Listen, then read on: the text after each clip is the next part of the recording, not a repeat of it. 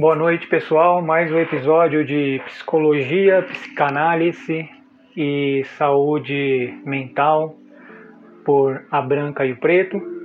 Eu me chamo Momi, sou estudante de psicologia pela Unip e é, estamos no 18 episódio. Né?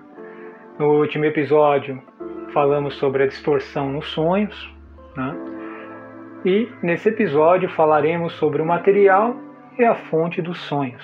Mas antes, para quem está chegando agora, o interessante é voltar nos episódios antigos, né, para poder conseguir acompanhar melhor essa série né, sobre a interpretação dos sonhos, baseado na literatura do Sigmund Freud. Né, e uh, vamos começar o material dos sonhos e a fonte dos sonhos. É, nos últimos episódios, ó, é, os últimos episódios percebemos que o Freud chega a um, algumas conclusões que os sonhos estão ligados à realização de um desejo, né?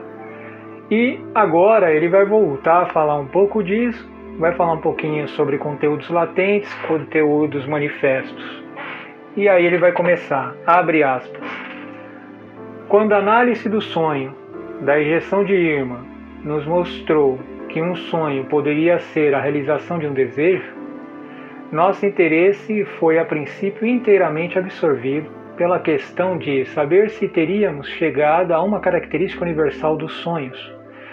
E sufocamos temporariamente nossa curiosidade sobre quaisquer outros problemas científicos que pudessem surgir durante o trabalho de interpretação tendo seguido um caminho até o fim. Podemos agora voltar sobre nossos passos e escolher outro ponto de partida para nossas é, incursões através do problema da vida de vigília, ou seja, quando está acordado. Por ora, podemos deixar de lado o tópico de realizações de desejos, embora ainda estejamos longe de tê-lo esgotado. Né? Então Freud chegou a uma conclusão que há uma possibilidade muito grande né, dos desejos que a gente tem durante o dia, assim que a gente adormece, ele virar fonte para os sonhos. Né? Só que ele vai descobrir que não é só isso, né? E aí ele continua, abre aspas. Agora que a aplicação de nosso método para a interpretação dos sonhos nos permite descobrir neles um conteúdo latente, que é mais significativo do que seu conteúdo manifesto, surge de imediato a tarefa permente de reexaminar um por um dos vários problemas levantados pelos sonhos, para ver se não estaremos agora em condições que pareciam é, inabordáveis enquanto só tínhamos o conhecimento do conteúdo manifesto. Né? Agora ele vai perceber que existe um conteúdo latente, que é o desejo. Né? Antes ele tinha a questão da manifestação do sonho, mas agora ele tem um conteúdo, né? Que ele vai tentar ter aquela pulsão né, dentro desse inconsciente, né? Uh, que ele acaba explicando. Ele vai continuar, abre aspas. No primeiro capítulo, apresentei um relato de, dos pontos de vista das autoridades sobre a relação dos sonhos com a vida de vigília, sobre a origem do material dos sonhos, sem dúvida, meus leitores se recordarão também das três características da memória nos sonhos, tão frequentemente comentada, porém nunca explicada. Né? Aqui ele vai falar, né, ele faz essa volta para o passado dentro da literatura, porque ele vai falar sobre é, o que acontece nos dias anteriores. Né? Não sei quem está acompanhando o canal e o podcast há um bom tempo, vai lembrar em alguns episódios que coisas que aconteceram no passado ou no dia anterior, ele pode se manifestar, ele pode se tornar um conteúdo latente né, uh, dentro do sonho, né? ou melhor, um conteúdo manifesto dentro desse sonho. Né? E ele vai continuar. Primeiro, os sonhos mostram uma clara preferência pelas impressões do dia imediatamente anterior. Ou seja, ele vai falar que o sonho ele pode ter essa preferência. Você hoje trabalhou, teve alguns conflitos emocionais e coisas assim, que teve desejos ou em questões positivas ou negativas, e aí você vai sonhar, né? Quem vai falar sobre isso também são alguns autores, né? Que nos primeiros episódios eu falei dele, Strambel, Hindenbrand, é, o Hallam, ele é novo, né? E o Robert, né?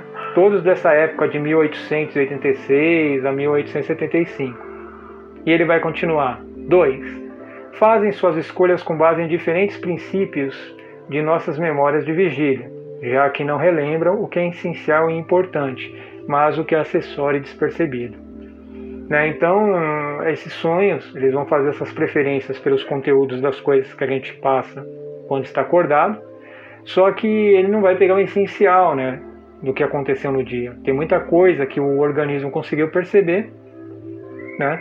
Quando eu falo organismo, são os sensores, né? Visão, audição, tato, né? Mas a consciência não, né?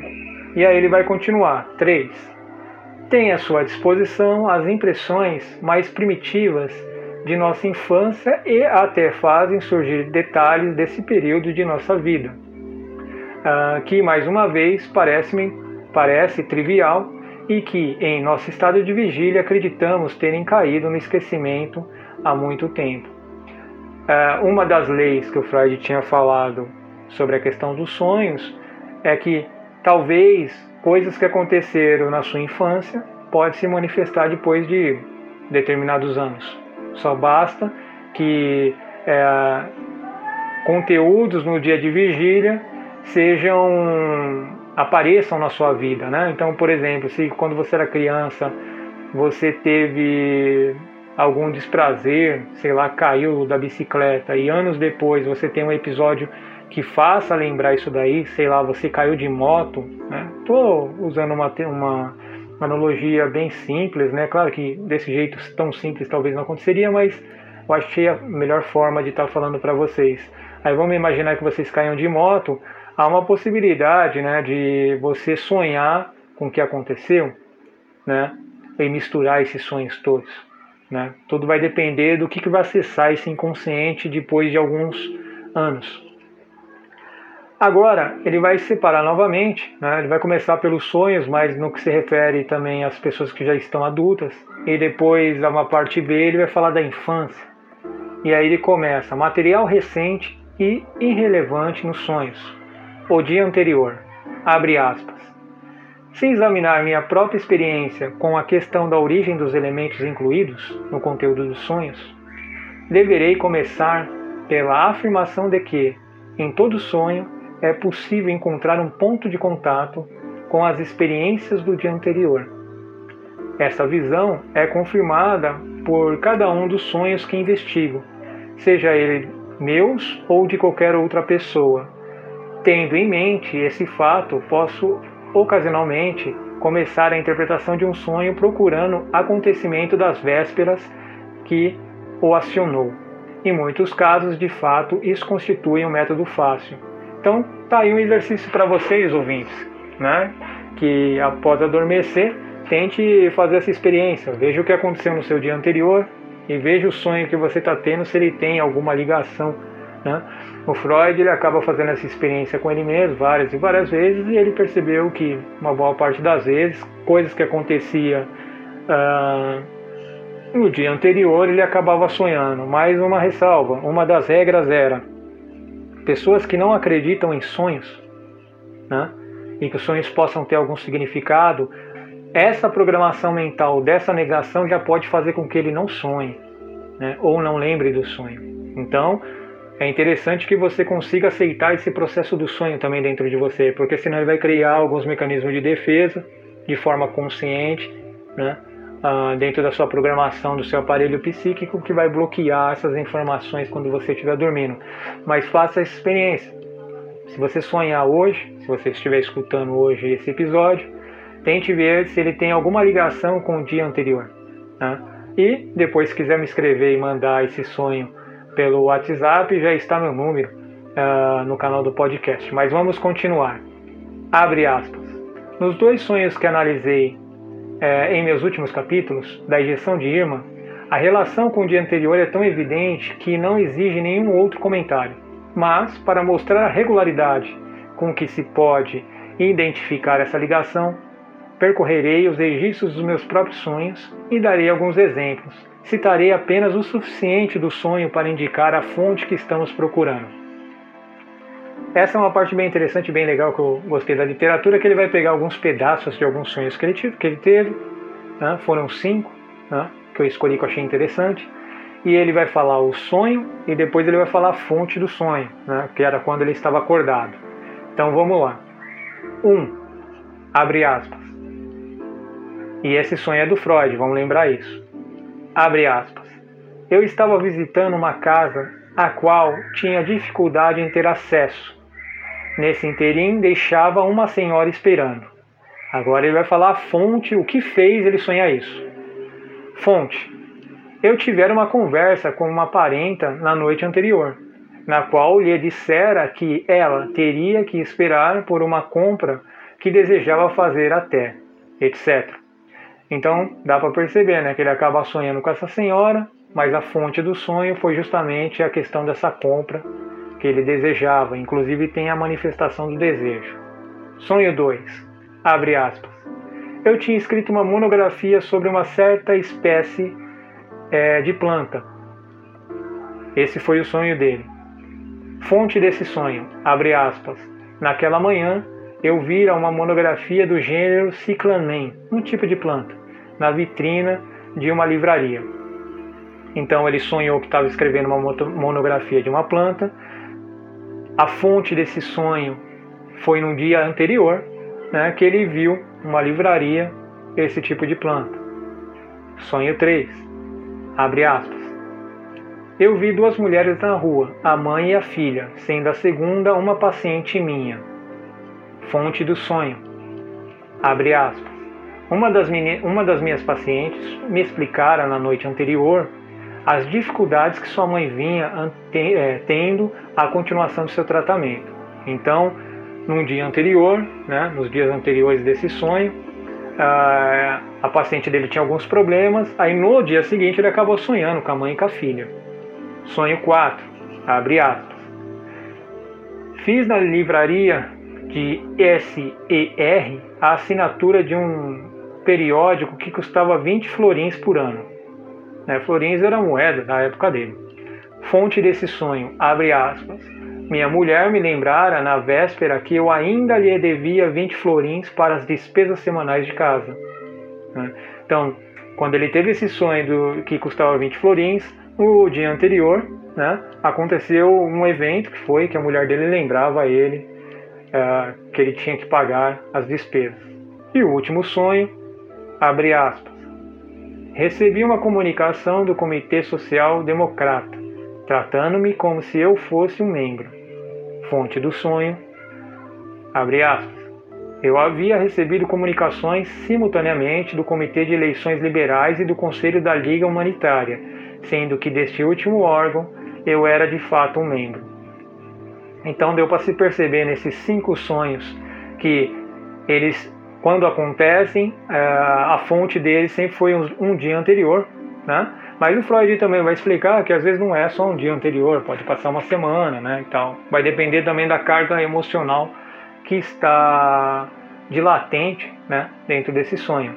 E a conclusão que a gente chega nesse episódio é: os sonhos podem selecionar seu material de qualquer parte da vida do sonhador contanto que haja uma linha de pensamentos ligando a experiência do dia do sonho com as mais antigas ou as impressões recentes. Então, gente, um exercício para todo mundo e até divertido, pelo menos eu faço isso de vez em quando comigo, quando eu tenho alguns sonhos, para tentar decifrá-los, é assim que acontecer um sonho hoje, por exemplo, agora estamos no domingo às 19h37, então vamos imaginar que vocês vão dormir daqui a pouco, ou mais tarde. Uh, se acontecer algum sonho que vocês percebam que tem algo relevante, veja o que aconteceu nos dias anteriores e tente medir também, claro, de forma qualitativa, uh, quais foram as impressões emocionais que aconteceram nos dias anteriores. E é muito interessante que a gente vai começar a descobrir como que está a nossa vida no dia a dia, né? o quanto a nossa, o quanto o nosso dia a dia ele está afetando a nossa vida de verdade, nossas emoções, nossa cognição, nossa memória e assim por diante. Né? Claro que eu coloquei mais, alguma, alguns, é, mais alguns itens, memória, cognição. O Freud não vai falar disso, né? porque a literatura dele é psicodinâmica, ele vai falar do inconsciente e tal. Né? Mas não estaria muito longe disso. Então é isso, pessoal. Mais um episódio.